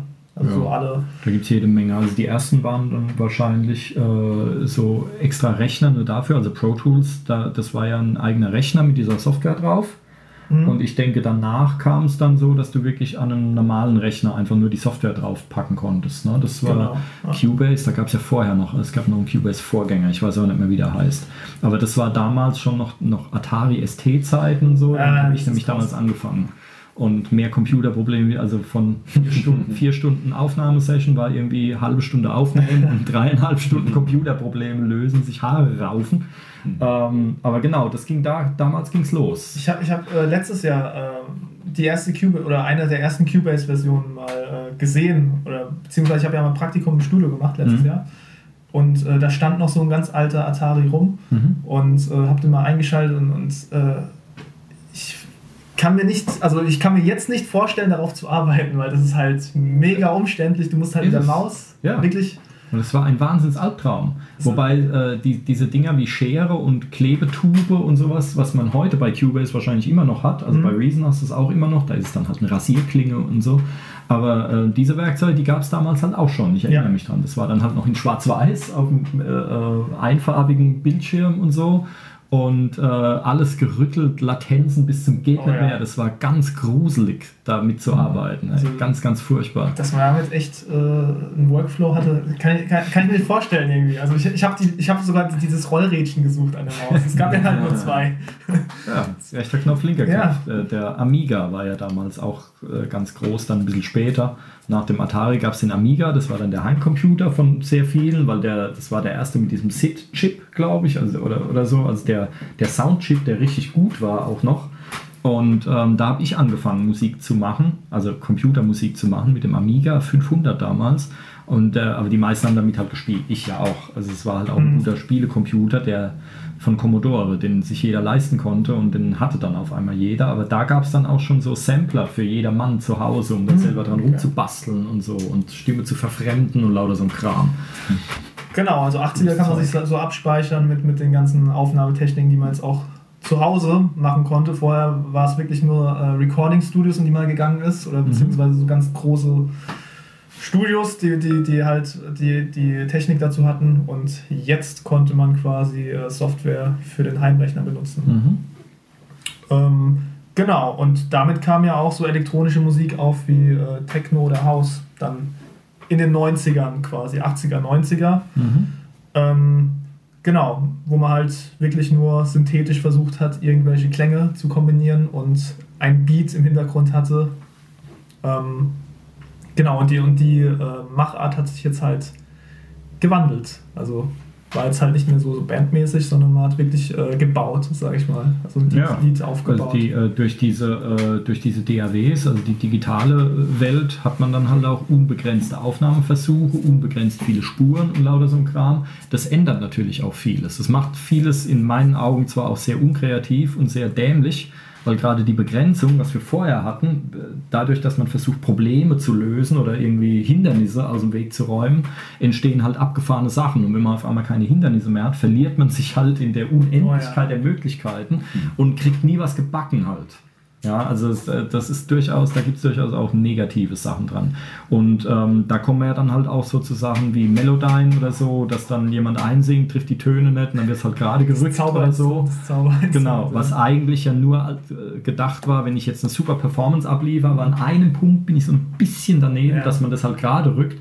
Und mittlerweile denken die Leute halt, ah ja, ich stelle halt irgend so ein, so ein äh, äh, albernes Stimmchen dahin, was überhaupt nichts kann und dann bastel ich am Rechner so lange rum, bis es erträglich wird. Das Ja. ist natürlich die dunkle Seite des Ganzen, ähm, dass da weil äh, vorhin ne, die, die, die Tontechnik-Leute mit den weißen Kitteln und so, die noch richtig Ehre in ihrem Beruf hatten und so, und heute hast du halt das Dilettantentum, die halt einfach irgendwas rumschrauben ähm, und dann irgendwas zusammenklöppeln äh, klöppeln und das dann Ja. veröffentlichen und so. Es ist einerseits ein bisschen ander, einerseits ist es schade, weil dadurch wird die Musik halt primitiver und ähm, ähm, ja, wie soll ich sagen, Anfänger, laienhafter. Andererseits ist es natürlich cool, weil mittlerweile dadurch, dass jeder jetzt Musik machen kann und auch aufnehmen kann, früher konnten das nur die mit Plattenverträgen oder mit sehr viel Geld, aber mittlerweile kann es halt jeder machen. Dadurch hast du natürlich Richtungen, die es sonst nie gegeben hätte. Du hast halt jede Menge Nischen, die besetzt werden, weil es nicht mehr darum geht, wer das meiste Geld hat, Mhm. ähm, sondern weil jetzt einfach jeder Musik machen kann. Umgekehrt wird es dann halt schwieriger, gute Musik zu finden. Ähm, weil, die, weil viele davon bleiben halt unbekannt. Also, Ja. also es ist, äh, ja, hat alles Vor- und Nachteile. Genau, man kann auch kreativ damit umgehen. Das ist ja auch die, die andere Seite. Zum Beispiel Melodyne äh, habe ich auch gesehen, wie, wie äh, jemand äh, mit Melodyne halt Akkorde irgendwie so rumgeschoben hat, dass die halt wirklich anders klingen oder so ein bisschen verfremdet, aber es hat wirklich geil geklungen, also Mhm. wie er es gemacht hat. Und äh, also so, so also das, das, die Software quasi für sich kreativ zu nutzen, das ist vielleicht äh, sowas, was man erstmal rausfinden muss, Mhm. also bevor man da ähm, Ja, es ist ja keine, Rangeht, ja. keine technische Entwicklung, ist ja von Natur aus böse. Ja. Es kommt halt immer darauf an, wie man es nutzt. Ja? Also das, äh, ähm, äh, ja, also insofern so gegen Melodyne oder Autotune oder so, dagegen ist ja überhaupt nichts einzuwenden. Es Mhm. ist halt nur, Äh, ich finde halt nur die Denkweise dann äh, äh, blöd, wenn man dann sagt, oh, da muss ich gar nicht mehr die Töne treffen Ja. können. Dann lasse ich das halt den Rechner machen. Zumal es nicht funktioniert, weil ein schlechter Sänger bleibt ein schlechter Sänger. Also da kannst du noch so viel mit dem Computer dran basteln, es wird nicht funktionieren. Also diese Attitüde, äh, fix it in the mix. Genau. Einfach so, okay, wir, wir spielen es ein, ja gut, der Take, äh, ja, den mache ich dann noch später irgendwie im Mix und äh, Ja. die kann ich, die, ich kann die Bassdrum da zurechtschieben, das passt schon. Ja, und es, es wird kacke klingen. Also Aber es wird gilt- kacke klingen, genau. Es gilt immer noch Shit in, Shit out. Ne? Das ist ja auch so ein bekannter Spruch. Also wenn, wenn Scheiße ins Mikrofon reinkommt, kommt hinten auch Scheiße raus. Also man kann so viel dran rumbasteln und rumdoktern, wenn das Fleisch, was ich im Supermarkt kaufe, halt äh, schlecht ist oder stinkt oder schlecht schmeckt, dann kann ich noch so viel Gewürz drauf packen und noch so eine tolle Soße dazu anrühren. Es ist halt trotzdem, wenn das Ausgangsmaterial nichts taugt und dann Ja, wird es ist, auch auch, das das ist Endergebnis. auch entspannter alles. Also wenn man wirklich eine geile Band hat im Studio, die wirklich was Gutes einspielt, da hast halt, also da, hast, da sind alle glücklicher, also im Prinzip. Und Ja, auch nicht so auch sehr entspannter. Und Ja. äh, ich habe das halt auch im Studio schon erlebt, dass dir äh, die Leute, die da arbeiten, ähm, halt wahnsinnig happy sind, wenn da jemand kommt, der seinen Job kann. Ja. Der weiß, was er tut. Und dann, äh, dann sind die auch sehr äh, geneigt und, und äh, dann dir auch mehr Leistung zu erbringen. Mhm. Ja, die, die arbeiten dann auch gerne dran, wenn man was Gutes abliefert, als wenn da, wenn da halt irgendeiner kommt, der keinen Ton rauskriegt und, und singt da halt äh, das Weihnachtsliedchen für die Oma. Ähm, und der, der Studiomann, für den ist das halt null Herausforderung. Der klickt dann da irgendwas zusammen, damit er seine 99 Euro kriegt oder so. Aber wenn der halt, wenn man dem eine Herausforderung gibt oder so, sagt, hier ist gutes Material, dann arbeitet er auch viel lieber damit und dann kriegt man auch ein besseres Ergebnis. Also es, äh, ähm, das Handwerk beherrschen ist immer noch ähm, erstrebenswert, sagen wir es doch mal so. Genau. Ja. Also auch je mehr du äh, dran rumfuschst am Schluss, äh, du, du, du, äh, du machst ja immer was in der Klangqualität eigentlich. Also je mehr Kompressoren du einsetzt, Hm. desto mehr muss halt der Klang durch und desto mehr verfremdest du ihn auch. Also das Hm. heißt, äh, je, je reiner der Klang ist oder je, je, je weniger du einsetzt, desto besseres Ergebnis hast du eigentlich am Schluss. Genau. Ja, Also mehr üben genau. ähm, und wissen, was man tut. Ja, Also vielleicht erstmal einen geilen Raum suchen oder sowas, anstatt dass man dann sagt, okay, ich, ich klatsche einen virtuellen Raum drauf oder sowas. Also das ist so meine Herangehensweise. Also erstmal gucken, dass es irgendwie geil klingt im, im echten Leben. genau. genau. Ja, Ja, das ist so 90er, genau. Waren halt äh, die ganzen Home-Sachen, beziehungsweise Software-Synthesizer. Ähm, genau, und dann halt so Geschichten. Was, was kennt ihr für Bands in den 90ern? Was fällt euch da so ein? das war nicht so wirklich meine Zeit, glaube ich. In den 90ern war ich halt auf dem Heavy Metal Trip. Mhm. Das heißt, ich habe mir die ganzen Metal-Bands angehört damals. ähm, weil ich halt selber äh, so Teenie und in den 20ern war dann. Okay, Ähm, was gab's da so? Pantera oder? Ähm, ich glaube, das ging ja los. Also ich war hier New Wave of British Heavy Metal, ich war halt Iron Maiden, Judas Priest, Ah, ja, äh, okay. äh, Black Sabbath auch und dann halt der deutsche Kram, Halloween, Gamma Ray, Blind Guardian, Heaven's Gate, das Ganze, also deutsches Metal, Mhm. ähm, britisches Metal vor allem. Ähm, und natürlich in den 90ern ging es dann mit dem Grunge los. Das Oh hat ja. mich dann auch mitgenommen. Also äh, allen voran natürlich Soundgarden. Ähm, dann Pearl Jam und Nirvana halt. Ja, und die anderen, den Namen ich immer vergesse, aber ich war vor allen Dingen Soundgarden-Fan damals. Mhm. Ähm, nicht zuletzt wegen des phänomenalen Sängers, der leider vor kurzem traurigerweise verstorben ist, Chris, Cornell. Ja. Ähm, die fallen um wie die Fliegen im Moment, ist unglaublich. Aber das ging dann in den 90ern los, weil vorher Mhm. gab es ja diese LA-Szene, diese ganzen Happy, nur Party machen, ja. Party, Saufen, Drogen und Sex und so, diese ganzen Motley Crew und, und wie sie alle heißen. Ähm, mit, mit Haarspray und Leggings und so, diese auftupierten, äh, die jetzt quasi mit Steel Panther und so äh, quasi so ein bisschen verkackeiert Ja, werden ja, ja. äh, so ein Revival Glam. von diesen, genau, dieser Glamrock und dieser Haarspray, dieses Haarspray Metal oder wie man das Ja. nannte da. Ähm, und ähm, genau, das waren halt, das waren eher so die Gegner. Und ähm, das Interessante war, als dann der Grunge kam, äh, hat das diesen ganzen LA-Bands totales Wasser abgegraben. Die waren auf einmal, die sind völlig abgestürzt dann plötzlich, weil den Amis ging es zu der Zeit nicht gut, da gab es eben Wirtschaftskrise oder sonst was. Und ähm, die waren so satt äh, von diesem ah, Happy und das Leben ist eine Party und so, das konnten die dann nicht mehr ertragen. Und dann kamen halt diese aus Detroit, äh, nee, nicht äh, aus Seattle, sorry, aus Seattle kamen Okay. dann auf einmal diese Flanellhemd-Typen mit diesen, mit diesen karierten Flanellhemden ähm, und haben dann angefangen über Selbstmord zu singen und dass doch endlich die Sonne alles äh, äh, verschlucken soll und so weiter, dass, dass dieses Drama endlich alles vorbei ist. Und die haben, die haben so einen Raketenstart gemacht mit Soundgarden, Nirvana, Pearl Jam und so, dass auf einmal keiner mehr dieses LA-Zeug hören wollte. Dieses fröhliche Happy, das war auf einmal komplett weg. Und alle Leute haben sich den traurigen Kram dann angehört. Ja. Ja. Ähm, naja. Weil es irgendwie äh, spannend, weil es hat sich ja immer ein neues Genre so gebildet, dass man einen Gegenpol setzen wollte. Mhm. Eig- Eigentlich quasi immer. Außer halt wegen den technischen äh, Sachen, dass sich irgendwie Techno gebildet hat, war ja halt technisches, Hm. technische Voraussetzungen, aber halt vom, vom Klangsound war es ja immer so, dass man versucht hat, ungefähr so, so einen Gegenpol zu, Mhm. zu finden. Also wie gesagt, in den 60ern oder 70ern halt der Punk, Mhm. der sich dann halt so, so ein bisschen äh, abgespreizt hat und dann halt in den 80ern so Metal, was Mhm. halt dann aufkam, so mit Metallica. Und äh, wie gesagt, in den 90ern dann halt äh, Crunch. Mhm. Genau, ist irgendwie ganz spannend, dass man so ungefähr immer so Bewegungen sieht, die sich immer abspalten wollen. Aber so ist es ja immer eigentlich. Ja, ja, nicht mehr. Also da, da, da, kommen, ah, da kommen wir jetzt in Gesellschaftsdings. also die, äh, es war eigentlich früher, also ich kenne das noch aus meiner, aus meiner Jugend, wir wollten immer anders sein als unsere Eltern. Ja. Ob wir es dann geworden sind, steht auf einem ganz anderen Blatt, aber der Revolutionsgedanke, der war zumindest da. Wir werden mal alles anders machen. Und ich habe jetzt äh, neulich gelesen, dass äh, jetzt momentan die Generation, das ist jetzt so die erste, die mal später werden will wie ihre Eltern. Ach, wirklich? Ja, ja. Also die, die jetzt so 15, Gottes 16 Willen. oder 17 sind oder sowas. Und teilweise auch, äh, wird dann auch die andere Seite berichtet, die Eltern teilweise total erschrocken sind, weil ihre Kinder solche Spießer sind.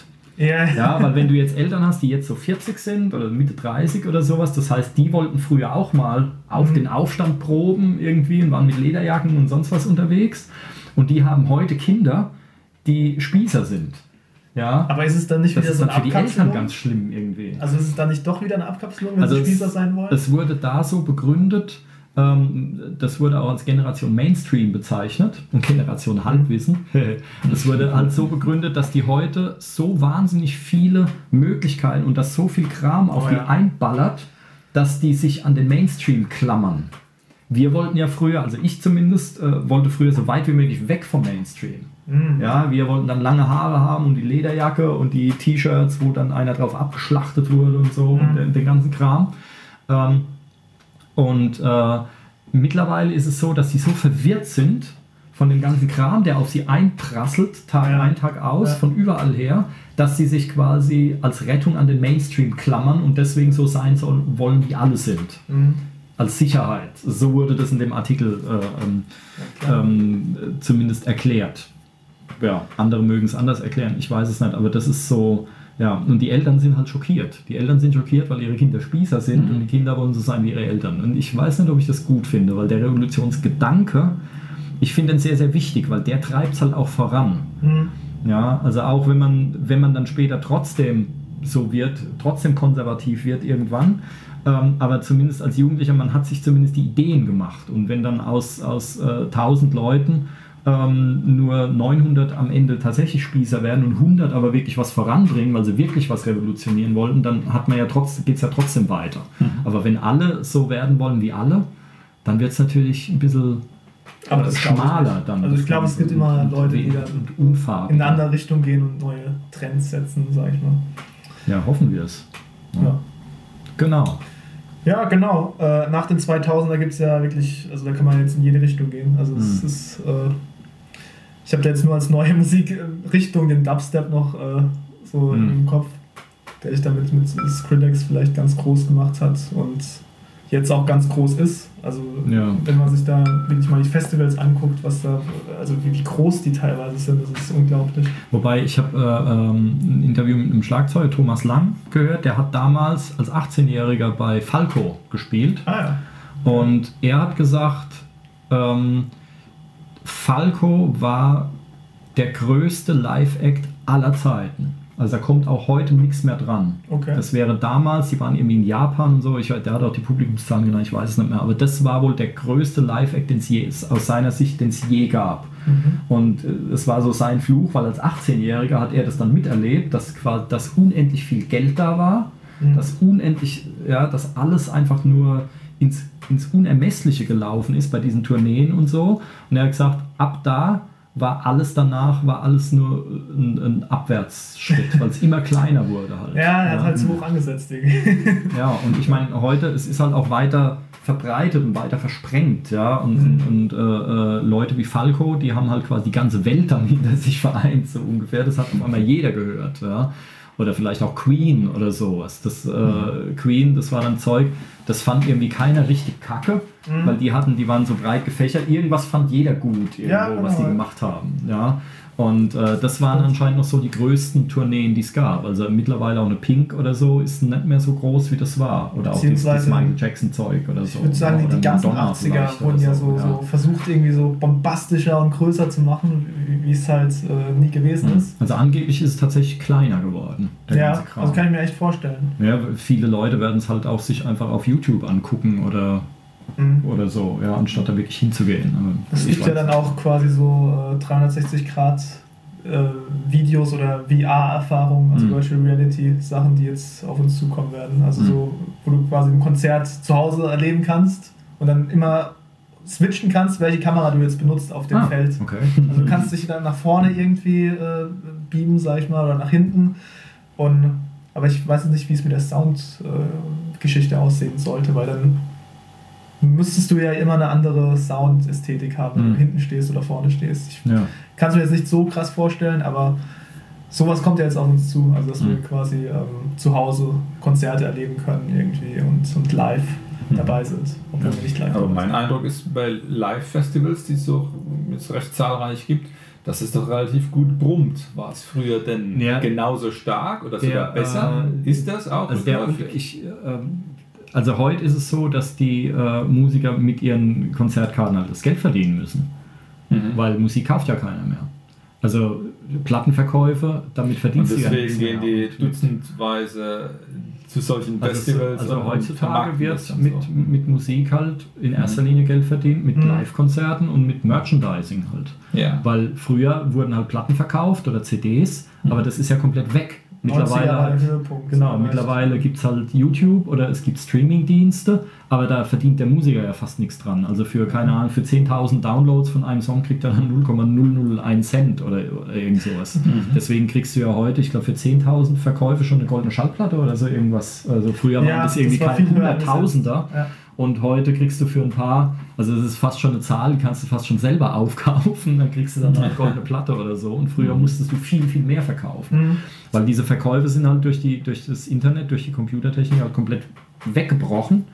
Und ähm, das heißt, heute wird das Geld halt wirklich mit Live-Konzerten und mit Tourneen und mit äh, T-Shirts und so einem Kram verdient. Also vielleicht deswegen, weil die Musiker jetzt einfach mehr Interesse haben, wieder rauszugehen, weil sie Ja. sonst nichts verdienen. Ne? Wobei sich ja wieder ein bisschen gefangen hat. Es war ja die große Krise Anfang 2000er, wo wirklich jeder dann äh, geshared hat, also illegal. Und äh, jetzt haben sich ja, hat sich quasi die, die äh, Wirtschaft ein bisschen angepasst mit Streamingdiensten zum Mhm. Beispiel oder halt mit Downloads-Diensten, die, die zur Verfügung Ja, die Leute wollen halt Flatrate. Also die, ich glaube, den Leuten Ja. ist es mittlerweile einfach zu viel Aufhebens. Ja. Zu kopieren, runterzuladen und dann äh, Anfänge abschneiden oder sonst was. Also dann Genau. nimmst du einen Streamingdienst, der ja nicht viel kostet. Da zahlst du halt deine 5, 6, 7 Euro im Monat und kannst so viel Musik hören, wie du willst. Das gleiche mit Videostreaming-Diensten. Genau. Habe ich mir auch irgendwie vor zehn Jahren gedacht, warum gibt es sowas noch nicht? Also das gibt es ja auch erst seit äh, ein paar Jährchen. Ja, Also, also das äh, insofern, also die Musik selber, da verdienen dann halt mittlerweile andere dran. Ja. Und äh, deswegen gibt es ja Plattenverträge, ist ja auch viel, viel weniger geworden. Früher hat die Plattenfirma, die hat ja alles gemacht, diese 360-Grad-Deals, die hat dann die T-Shirts gemacht und die, die Konzerte, die, die Tourneen organisiert, Mhm. die Platten und das Ganze war ja alles so in einer Hand. Und mittlerweile muss die Band fast alles selber machen. Also wenn du, so habe ich es zumindest gehört, wenn du heute als Band einen Plattenvertrag willst oder als Musiker, dann musst du selber alles haben schon. Du musst dein Image schon haben, du musst deine Fangemeinde schon haben, du musst das alles schon mitbringen und musst dich quasi dann anpreisen, damit Mhm. die Plattenfirma sagt, okay, wir nehmen dich. Und äh, früher, ich, ich kenne einen Schlagzeuger, bei dem war das so damals aus, aus New York, der war damals in der Band Ähm, und die waren noch nicht mal besonders groß. Und da bekamen die nach einem Auftritt sofort einen Plattenvertrag angeboten und 250.000 Dollar auf die Hand.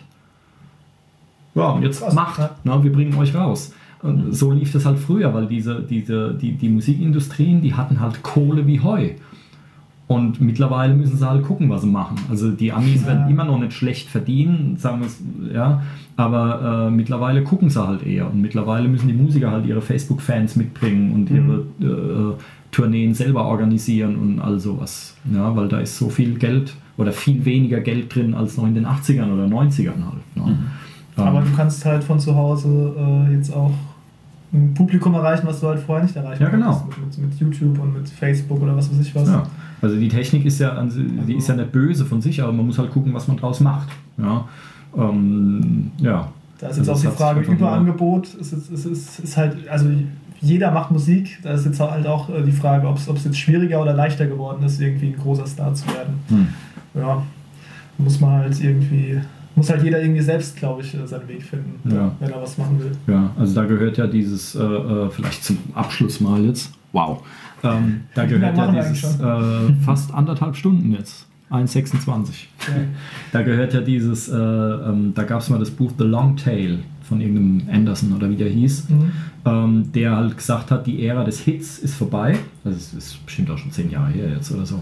Ähm, ähm, Weil es vorher so war, es gab dann so einzelne Hits und die haben sich halt verkauft wie wahnsinnig und dann gab es so ein bisschen Kleinkram, das hat halt keiner gekauft. Und irgendwann äh, ist das Ganze dann gekippt und wir hatten dann irgendwann eben durch so Sachen wie Amazon oder dadurch, dass Leute halt ihren eigenen Kram hochladen und verkaufen können, gab es dann irgendwann den Punkt, an dem sich der Kleinkram addiert mehr verkauft hat als die Hits. Also es ist dann gerade so gekippt. Und dieser Longtail, was er nennt, also wenn man sich so eine Kurve vorstellt, der lange Schwanz von dieser Kurve dann da hinten, der hat dann den Hit überholt. Einfach dadurch, dass man jetzt viel breiter aufgestellt sein kann. Das heißt, da, das heißt jetzt geht es eher mit Nischen los.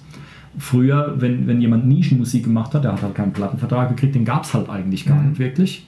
Und außer seinem Freundeskreis hatte niemand die Möglichkeit, wenn ich jetzt komische Musik mache, hätte ein Japaner die nie, oder hätte ich damit nie einen Japaner erreichen können. Mhm. Und heute geht es halt. Das heißt, heute dieser ganze kleine Nischenkram, also jeder findet für seinen Geschmack, egal wie abgedreht der sein mag, die richtige Musik.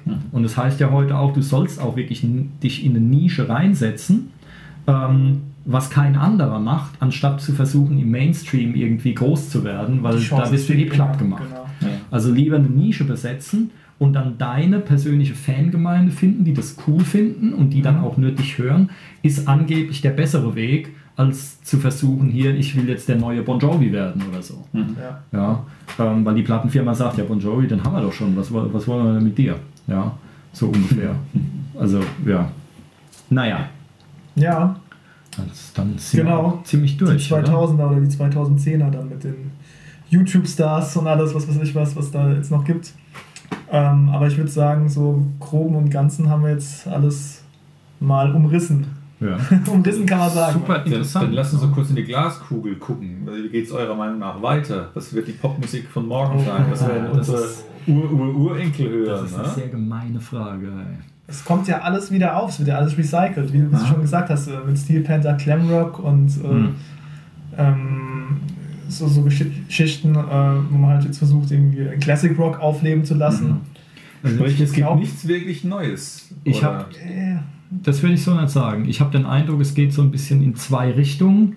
Einmal hast du ähm, den, den Mainstream, der immer mainstreamiger wird. Also wo Mhm. ich wirklich den Eindruck habe, die Musik wird immer schlechter, immer lustloser zusammengeschustert, liebloser, gebastelt einfach. Irgendwelchen, äh, gab es ja in Österreich, gab es doch diesen, diesen Charts-Hit, ähm, wo die wirklich aus einer Sample-Library fertige Brocken nur zusammengeklickt ja. haben. Und das Ja, wurde dann ein Charts-Hit. Also sie haben dann nichts, überhaupt nichts eigenes gemacht. Die haben den Kram nur, die haben nur so einzelne Backsteine zusammengesetzt.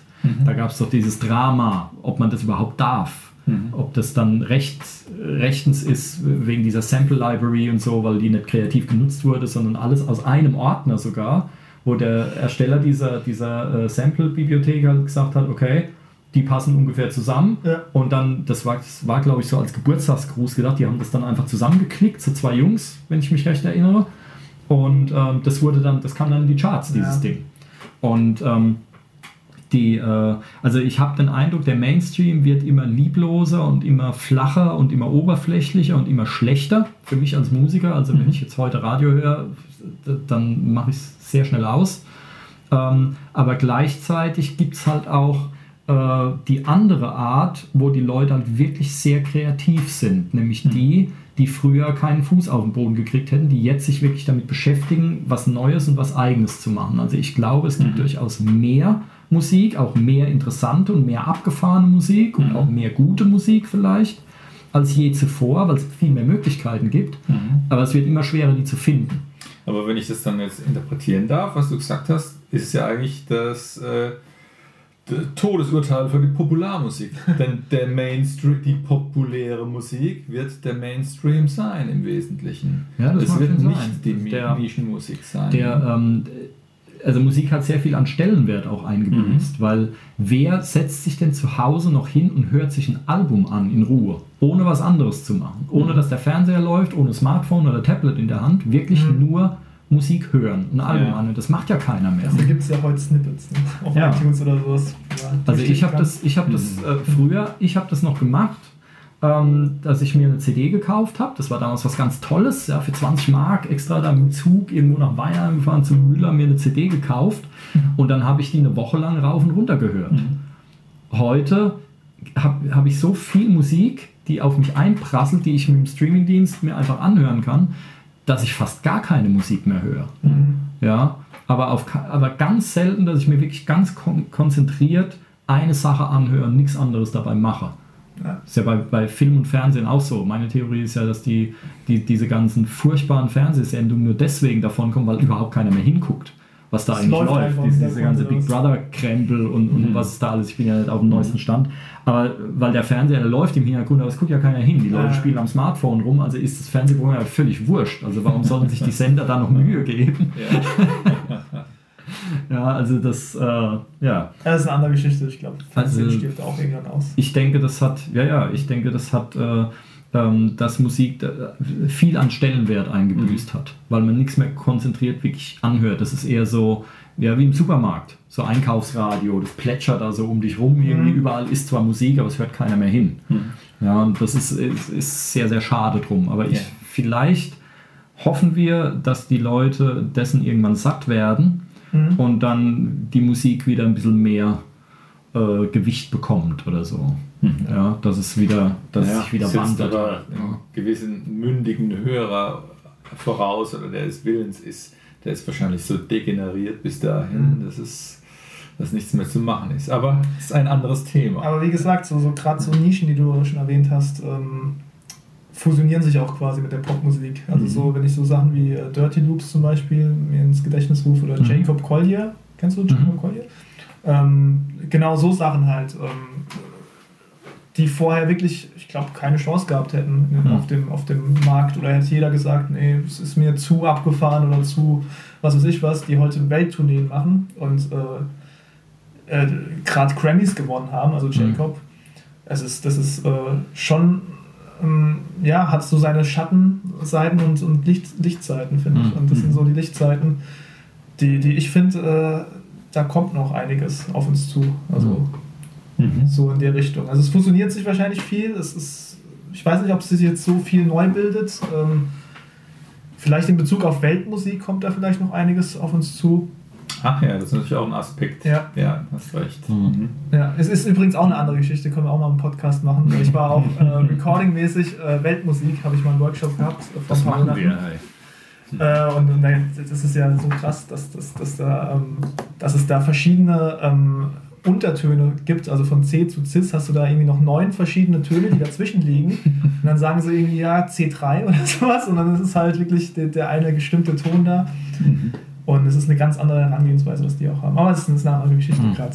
Ist mir nur so eingefallen. Ja. Also Ausblick, ja, man, man spekuliert halt sich irgendwie dahin. Also ich habe, äh, ich hatte mal mit so einem ganz alten Jazzer, der erst Rad, Rennradprofi war, damit sein Geld verdient hat, dann war er Jazz-Schlagzeug-Profi und dann war Oder er ja, Vernünftiges gelernt. genau. ähm, und der hat gesagt, also nach seiner Erfahrung, und, und der war da, der war vor 20 Jahren, war der irgendwie schon 70, also der hat sehr viel mitgemacht ähm, musiktechnisch und der hat halt gesagt, also nach seiner Erfahrung ist Musik immer wie, wie, so ein, wie so ein Baum, wie so ein Stammbaum quasi. Also es gibt dann immer so irgendwelche Verästelungen und dann stirbt was ab und dann geht es wieder zurück zum Stamm und dann gibt's, dann bildet sich wieder ein Ast und der äh, und wenn der Ast halt äh, viel bietet und dann bildet sich da was Neues draus oder so und aber viele Sachen, die laufen sich auch tot und dann geht es wieder zurück und dann geht es erstmal mit dem Stamm wieder weiter. Mhm. So, so irgendwie. Und das sieht man ja auch immer wieder. Also es gab dann immer irgendwelche Auswüchse Techno und dann war Techno auf einmal weg. Ja, mhm. und jetzt gibt es eher so neue Arten wie dieses Dubstep oder sowas. Ja. Ähm, was ja eigentlich kein Techno ist, aber irgendwie doch auch nicht so anders und, und äh, Future House ähm, und was weiß ich was. Ja, ja, also es, halt. es, es, entwickelt sich dann wieder zurück und dann doch wieder und so weiter. Also es, es mhm. verästelt sich dann und so. Ähm, Finde ich ein ganz gutes Bild dazu eigentlich. Aber was letzten Endes rauskommt am Ende, wo es hingeht, weiß, glaube ich, keiner. Ich glaube, das, ja, das kann man jetzt sagen. Also, mhm.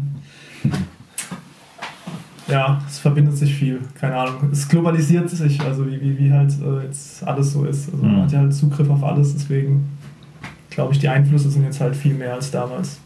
Genau, aber man kann durchaus aus dem alten Zeug noch sehr, sehr viel lernen.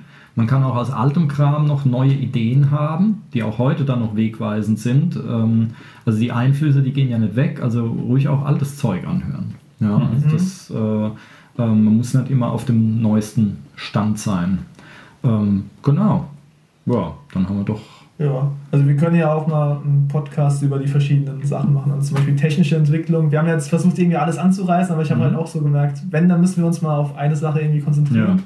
Bandmäßig haben wir jetzt auch so ein bisschen angerissen. Mhm. 80er. Ja klar, ich meine, wir können, auch, wir können auch mal den einen oder anderen Genre-Podcast machen. Ja, also ja. da bietet sich auf jeden Fall äh, noch, noch ziemlich viel an. Mhm. Ich glaube, das war jetzt nur so ein kleiner Überblick, was unsere ähm, ja, Auffassung ja. oder beziehungsweise was wir jetzt so mitbekommen haben von der genau. Musikgeschichte. Mhm. Ja, und ja, bevor der Alex jetzt einschläft, weil der irgendwie kam, der war so, der war so besoffen von, von diesem umfassenden äh, äh, Kaffee. Dings. Du hast kaum was gesagt. Du hast, ja, am, Anfang, du hast am Anfang irgendwie ein bisschen was durch den Kakao ja. gezogen und dann kam nichts mehr. Ja, ja. So sind sie.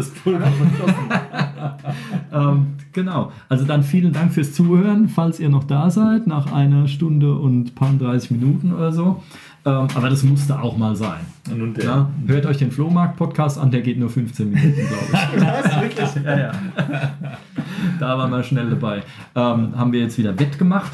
Und ähm, dann vielen Dank fürs Zuhören.